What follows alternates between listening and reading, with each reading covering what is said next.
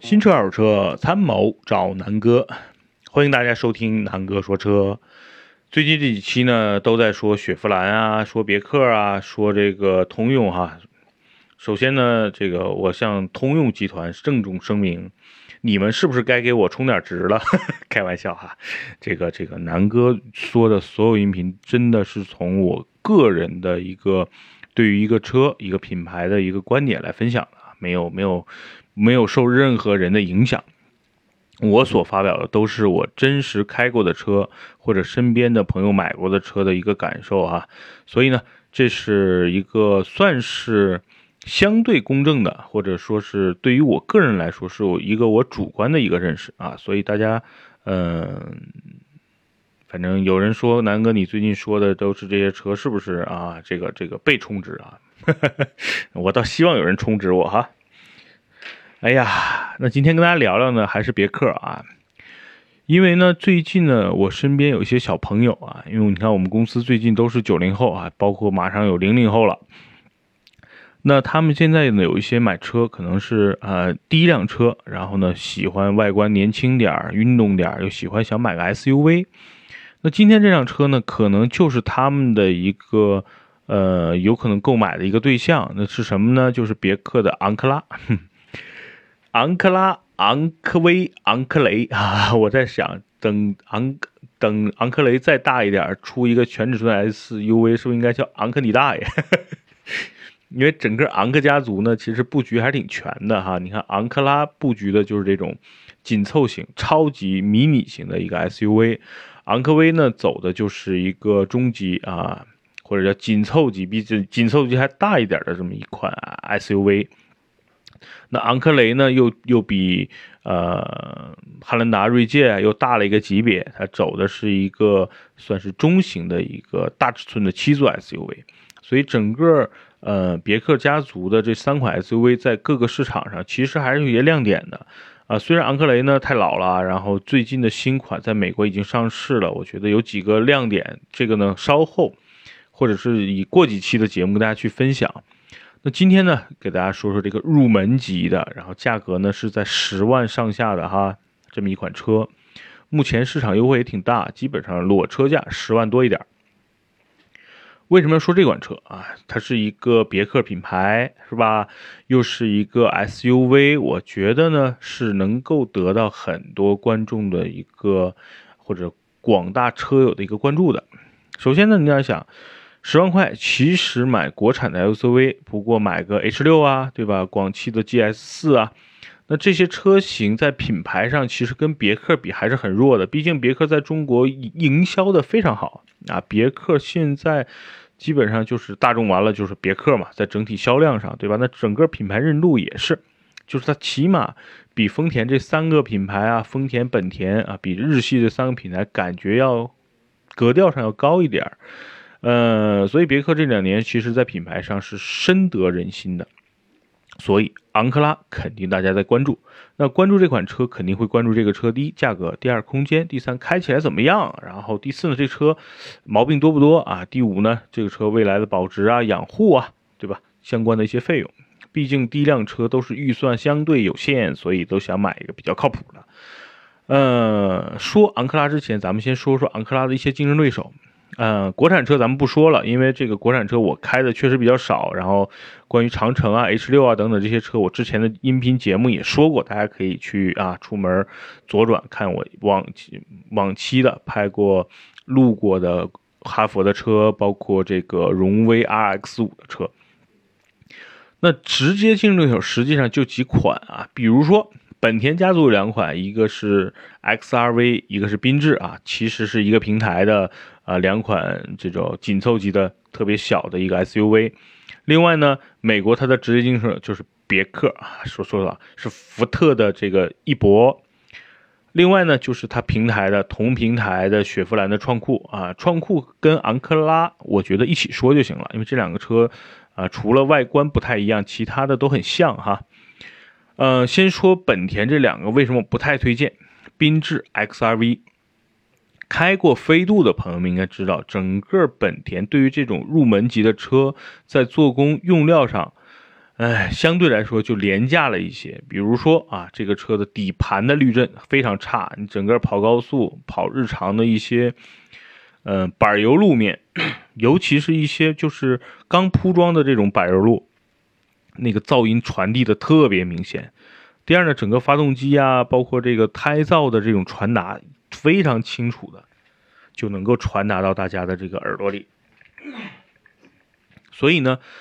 从驾驶的质感上，我真的不太推荐这款车。我反正从我个人的角度，就是我受不了飞度和飞度平台的 XRV 缤智的隔音。所以呢，我觉得这个车是我不推荐大家这个原因，就是因为这一个核心原因。其他其实空间上这个车还是有优势的，比如说油耗上。包括品牌的保值率上，我觉得缤智 XRV 其实是不错的，但是就这一点我忍不了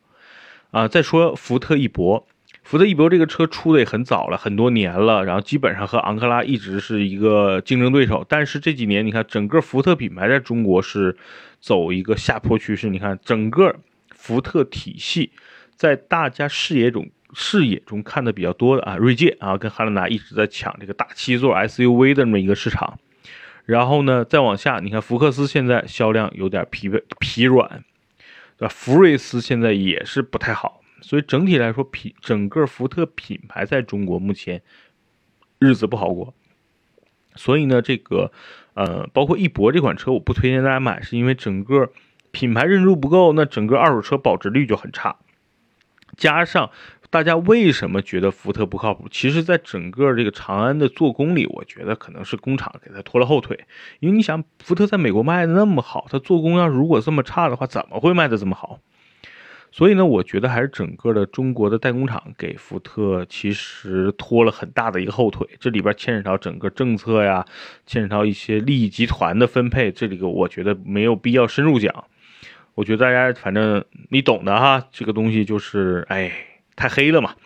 所以呢，福特我不推荐。那另外呢，创酷啊，还有一个就是它的同兄弟平台创酷和昂克拉这两个车，我觉得因人而异吧。有人真的就喜欢雪佛兰的那个设计，跟雪佛兰的那个相对于别克比较简朴的内饰，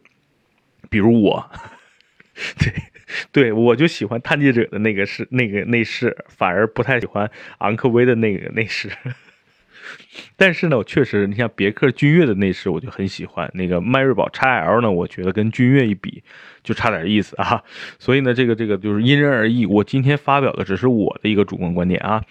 那创酷跟这个昂克拉两个车，就看你的个人爱好都行。然后呢，大家可能就关注的，那这个车对比刚才那些车有什么优点？我第一啊。第一个优点就是这个车目前的价格比缤智 XRV 便宜，对吧？缤智 XRV 现在都得十三四万，那现在低配的自动挡的昂克拉也好，创酷也好，只要十万多一点，有的地方十一万，有的地方可能十二万。总的来说，比呃 XRV 跟缤智便宜点。第二呢，这个车隔音比缤智 XRV 好，也就是说，这个车你开这个车可能跟开同同平台的，或者说是同品牌的。呃，比如说英朗啊、威朗啊，其实你会感觉质感还是不错的，然后隔音很好，底盘调教的也很好，开起来有一个十万车的这么十万块钱以上的车的一个感觉。那开缤智跟 SRV 就开一个十万以内的车的感觉，就是很大的一个差别。这这个差别其实取决于第一，整个噪音的控制；第二，整个底盘的舒适度。第三就是整个座椅啊相关的一些对于滤震啊，包括这个底盘反馈的一个感觉，这是一个综合的，所以在别克在这方面做的是非常好的。第三呢，这再说动力啊，1.4T 配合 6AT，我这两天开了两天，我觉得挺好的。虽然二三档的时候换挡，你会明显感觉它有一个换挡的动作，但是这不是迟钝啊，真的是挺好的一个变速箱跟发动机的匹配，1.4T。动力呢挺非常足够，开这个车，今天我们在我们园区画圈儿，我在篮球场，今天中午反正心血来潮，今天北京的天气特别不好，心情不好，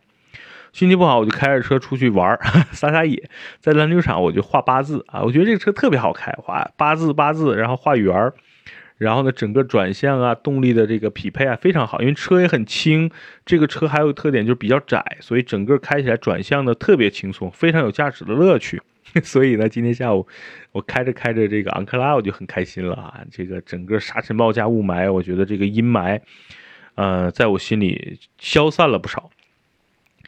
呃，说到说完动力呢和这个变速箱，我觉得是非常。不错了啊，你不能说是非常完美，但是我觉得如果一百分打分，我觉得七十五到八十分是 OK 的。然后呢，再说说这个车的空间，这个车啊，整个昂克拉其实你会坐进去会发现这个车挺高的。怎么个高法呢？就是今天我把我的昂克拉和今天我的那个 XC60 其实是不同级别的两款车，我停在一起，其实这两个车的高度是差不多的，高度差不多就决定了你坐在。昂克拉的前排会觉得头部空间非常的充裕，然后视野非常的好，跟开轿车就是两个级两个感觉了。然后上下车的这个座椅的高度呢，尤其像我这种体重比较大的，你上下车就会非常轻松啊，你不用吃劲儿嘛。然后因为它很高，它的后排的乘坐的空间真的是不比我 XC60，包括我之前开的那个奥迪 Q5 差。为什么呢？因为 S 六零后排的空间的腿部空间有点局促，昂克拉的腿部空间真的不比叉 C 六零小。同样，昂克拉的这个后排空间也不比奥迪 Q 五小，头部空间也基本上一个水平。所以，我今天坐在这个昂克拉后排，我说我靠，这个车牛逼！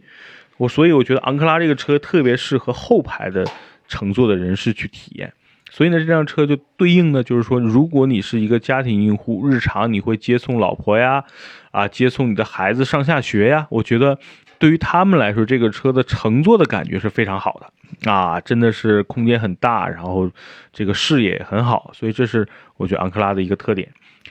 那另外呢，再说说这个昂克拉的一些不足，因为你看我说了这么多啊，这个车的一些特点了，大家就觉得，哎，南哥，你看你又吹牛逼说这个车怎么怎么着。我先说这个车有几个不足。第一点呢，是它的这个后备箱的空间真的不大。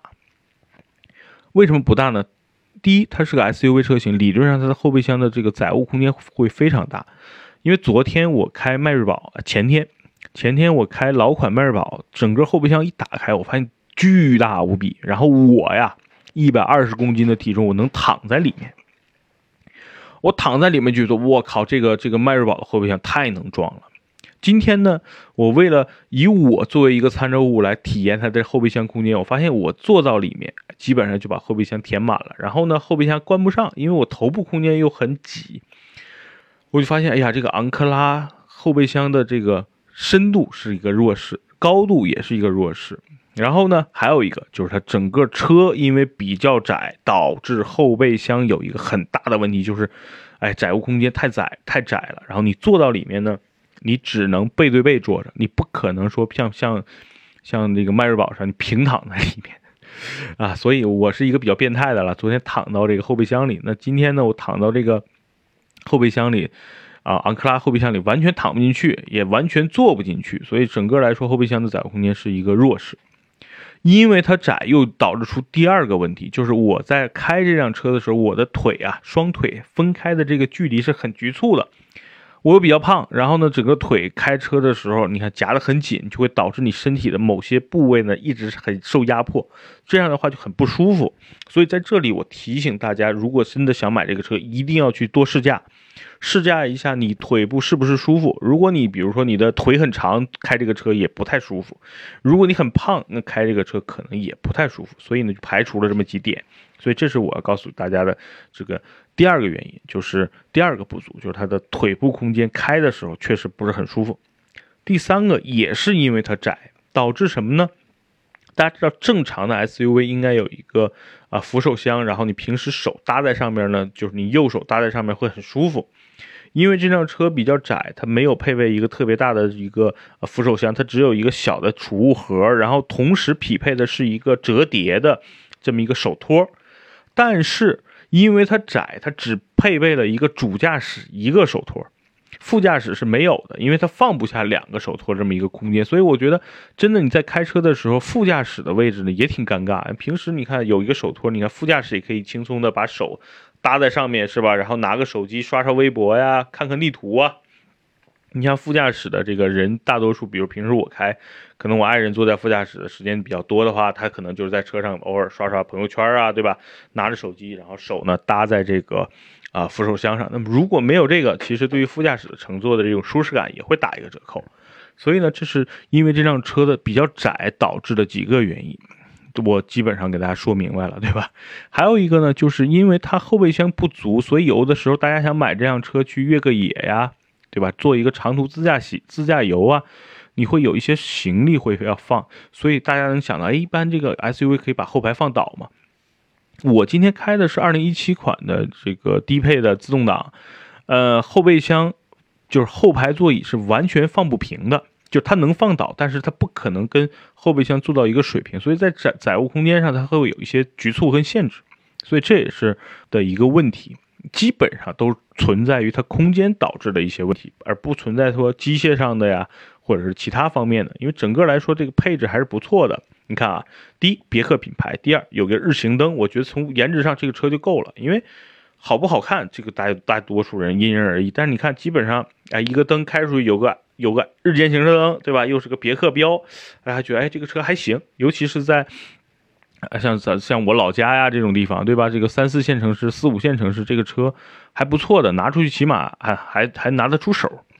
所以呢，就是大多数买这个车的人，基本上考虑的一些问题，就是你看啊，品牌啊，价格、空间的使用度，然后这个车好不好开，动力怎么样。然后呢，我再说一说这个车的一个通过性啊，毕竟是个 SUV 嘛。首先呢，它底盘呢确实比什么英朗啊这些要高一点。第二呢，因为它轴距短。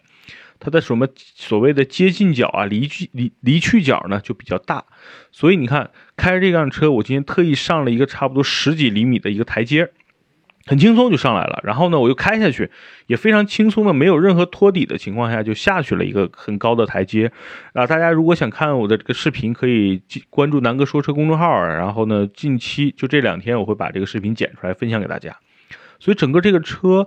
虽然是一个定位城市的一个 SUV，主要解决是大家日常的啊上下班啊、通勤啊、接送孩子啊，比如后后备箱，因为它后后排座椅空间很大嘛，放个这个儿童安全座椅也是没有问题的。但是偶尔真的你想开这个车去一些不太好的路况，偶尔去小撒撒小野也是没问题的，因为车呢比较精致、比较小嘛，所以走一些小的沟沟坎坎也是没问题。但是大家不要拿这个车当它当普拉多用就行了。一般的这个，比如说汉兰达能能上的坎儿啊，比如说这个福特翼虎啊能上的这个台阶，它基本上也都能上去啊。一点四 T 的发动机配合这么轻的一个车的体重也是够用的，所以在通过性方面，我觉得大家可以很放心的去去开这辆车了。所以综合来说，这辆车呃优点呢就是刚才说了这么多：第一好开，第二呢这个动力呢够用。第三呢，空间也算比较大，尤其是这个头部空间，第二排的空间。然后呢，这个车的通过性也不错。另外一点呢，就是这个车的油耗挺省的，1.4T 6AT 在北京极其堵车的情况下，也就是十个油顶天了。日常日常的六到七个，七到八个，基本上也就是在这个油耗上，我觉得是可以接受的一个，或者说一个相对来说比较优秀的一个油耗的一个水平了。另外呢，呃，这个车的二手的保值率啊，包括这个日后的呃维修保养啊，也都算比较保值。然后维修保养呢也不贵，基本上能够和日系车，比如说像卡罗拉啊一个水平。因为配件呢全国也都能买到，所以开这个车自驾游啊，日常养护呢也不用担心它养护的成本，油耗呢也不高，二手车保值率也还行。所以呢，这是我觉得这个昂克拉今天、明、昨天、今天开完之后的一个心得吧，好吧，分享给大家，就是在入门级的、紧凑级的，或者叫这种超级小的这个 SUV 里边，昂克拉创酷是一个值得可以大家去试驾，然后根据自己的性格也好、身材也好、包括体型也好，去体验的一款车。如果大家觉得哎身材开这个车很舒服，对吧？空间上也够。我觉得这个车是大家可以值得去考虑的一个车啊，年轻人开这车挺漂亮，对吧？第二呢，品牌呢也挺响哈，然后呢，这个空间实用性也 OK。然后比如说那个两口子刚结婚的小青年，九零后，对吧？这个生了孩子，后备箱放安全座椅，等孩子长到三四岁，是吧？坐这个车后排空间也足够，所以基本上你买这辆车，帮你度过个五年啊，甚至六年的一个过渡期是没问题的。等过个五六年，这个车一卖也能卖个几万块，大家再升级换代换个更好的车，我觉得是一个，呃，像我们公司这些九零后的兄弟们啊，然后可以去选择的一。个呃备选的方案吧，因为十万块钱其实选择的车还是挺多的，轿车呀、国产的 SUV 啊、紧凑级 SUV，其实啊加几万就能够到很多别的了，你减几万又能买到其他很多的车。但是我觉得在十万这个坎儿上，啊合资品牌的 SUV，我觉得相对靠谱的就是昂克拉跟创酷了，好吧？那这期的这个节目就到这儿，祝大家呃工作日愉快。这两天北京的天气不好啊。大家祝福北京早日恢复蓝天白云，让北京的兄弟们出门真的要注意这个防毒啊，防毒防土。今天我整个白色的 XC 六上全已经全是土了，好吧，开车注意安全，拜拜。